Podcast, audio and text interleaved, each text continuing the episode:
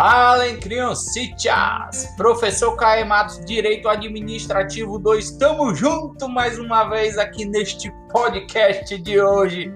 Hoje falando sobre o assunto bens públicos na Constituição Federal. Como estão localizados, como estão descritos na nossa Constituição os bens públicos?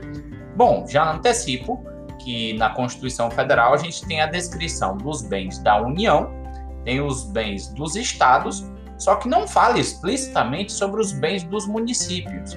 Ou seja, esses, esses bens serão descritos em uma lei orgânica de cada município.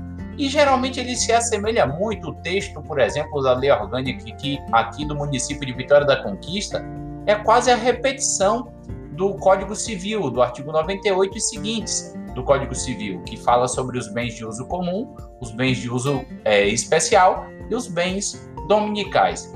Sim, mas quais seriam, professor, os bens da União? Bom, na verdade a gente está falando aqui de 11 incisos falando a respeito desses bens. Eu não vou citar todos, até para que não fique muito cansativo esse podcast, que a intenção não é essa, é dar uma introdução sobre o assunto, mas eu vou falar de alguns, alguns que eu destaquei aqui para vocês. Por exemplo, a primeira grande coisa é que os bens ali descritos não, não, não são, digamos assim, constantes de um rol exaustivo. É um rol, digamos, que pode ser ampliado, como se deduz do inciso 1, que fala assim: são bens da União os que atualmente lhe pertencem e os que lhe vierem a ser atribuídos. Então, podem ser ampliados, ou seja, este rol não é exaustivo. Segundo, fala das terras devolutas indispensáveis à defesa das fronteiras, das fortificações e construções militares, das vias federais de comunicação e à preservação ambiental definidas em lei. Bom, terras devolutas são aquelas que não têm uma destinação, um uso público ainda, ou seja, não foram afetadas ainda ao cumprimento de alguma finalidade pública. Mas aqui fala que são todas aquelas que são essenciais à proteção, à defesa das fronteiras fortificações e construções militares. Então, tudo aquilo que é necessário à defesa militar é de questão federal, bens federais. As vias federais de comunicação, então, é, é, é estratégico, né? E que a gente controle, que a gente proteja é, estes bens, esses patrimônios que estão no entorno próximo e indispensáveis à defesa das vias federais de comunicação e a preservação ambiental. Então, tudo aquilo que tiver for necessário, todo aquele patrimônio, principalmente imobiliário, que for necessário para a proteção e preservação do meio ambiente, é de propriedade da União. Uma outra coisa que é interessante a gente, a gente mencionar: os lagos, rios e quaisquer correntes de água, estamos nos referindo ao inciso 3, em terrenos de seu domínio ou que banhe mais de um estado, então qualquer rio, lago ou corrente de água que banhe mais de um estado é patrimônio da União. Se estiver no terreno da União, também patrimônio dela. Além dos que sirvam de limites com outros países, então, digamos, se tiver algum rio que divide, por exemplo, Brasil, Argentina, Brasil, Paraguai, Brasil e algum outro país, ele é de patrimônio da União. Ou se estendam de a território estrangeiro, ou seja, não seja limítrofe, mas que ele vá até um território estrangeiro também é de propriedade da União, ou que dele provenham, ou seja, algum rio que venha do, do, de território estrangeiro e que adentre o território nacional, também é de patrimônio da União, bem como os terrenos marginais a esses rios e praias fluviais. O que é terreno marginal a, a, a esses rios?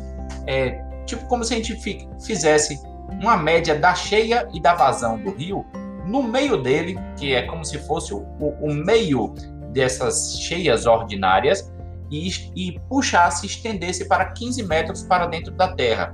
Então não é só o rio que é de propriedade da União, são esses 15 metros também marginais ao rio, que são terrenos marginais, que também é de propriedade, e as praias destes rios. É a área de terra que fica, que às vezes a água preenche e às vezes a água recua deixando uma terra ali como de, de uso e propriedade da União. Uma outra coisa são o mar territorial, que é aquilo que é chamado de 12 milhas para dentro do mar, né? que é um terreno que é chamado de território, quer dizer, é mar, né? E é de propriedade da União, faz parte do território brasileiro. Os terrenos de marinha, que é exatamente você mede a cheia e a vazão do mar, que é a pré-mar média, desta linha 33 metros para dentro da terra, é de terrenos da marinha, e os potenciais de energia hidráulica, todas as quedas d'água que possam de alguma forma ser aproveitadas para a produção de energia elétrica, é de, de propriedade da União. Os recursos minerais, inclusive do subsolo, então são de propriedade, aí tem uma legislação própria que fala sobre como haverá exploração e etc., por particular, né? As cavidades naturais subterrâneas, os sítios arqueológicos e pré-históricos. Então, cavidade natural subterrânea são as grutas, as cavernas que a gente geralmente conhece. Sítios arqueológicos e pré-históricos é onde se é, o local onde descobrimos, por exemplo, é, fósseis de ou resquícios de civilizações antigas, ou seja, alguma coisa que tem algum tipo de utilidade arqueológica ou pré-histórica.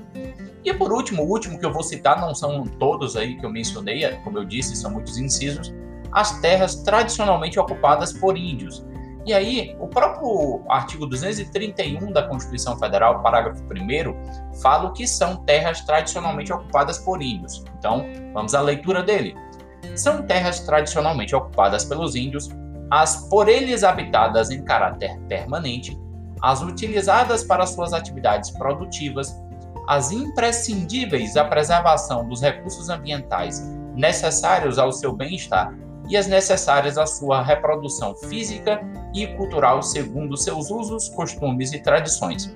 Aí vem o parágrafo 2. As terras tradicionalmente ocupadas pelos índios destinam-se à sua posse permanente, cabendo-lhes o usufruto exclusivo das riquezas do solo, dos rios, dos lagos nelas existentes.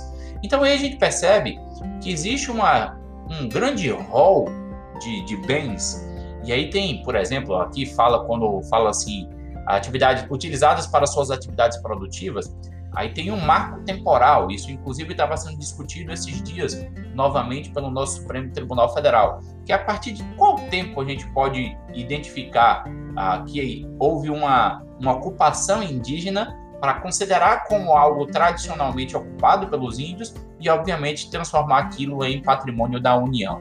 Então, existe essa discussão para fixar esse marco temporal. Bom, criancitas, eu não vou me delongar mais, exatamente porque há inúmeros artigos, por exemplo, no Código Civil, em leis orgânicas e constituições de, de estados que falam a respeito de bens, além daqueles descritos na Constituição Federal, que são os dos estados e da União. Mas eu não vou me delongar tanto, até mesmo o artigo 26 fala dos bens dos estados na Constituição. Espero que vocês façam a leitura desses artigos para que a gente possa usufruir melhor o conteúdo da nossa próxima do nosso próximo encontro. Um abraço e como eu sempre digo, é nós.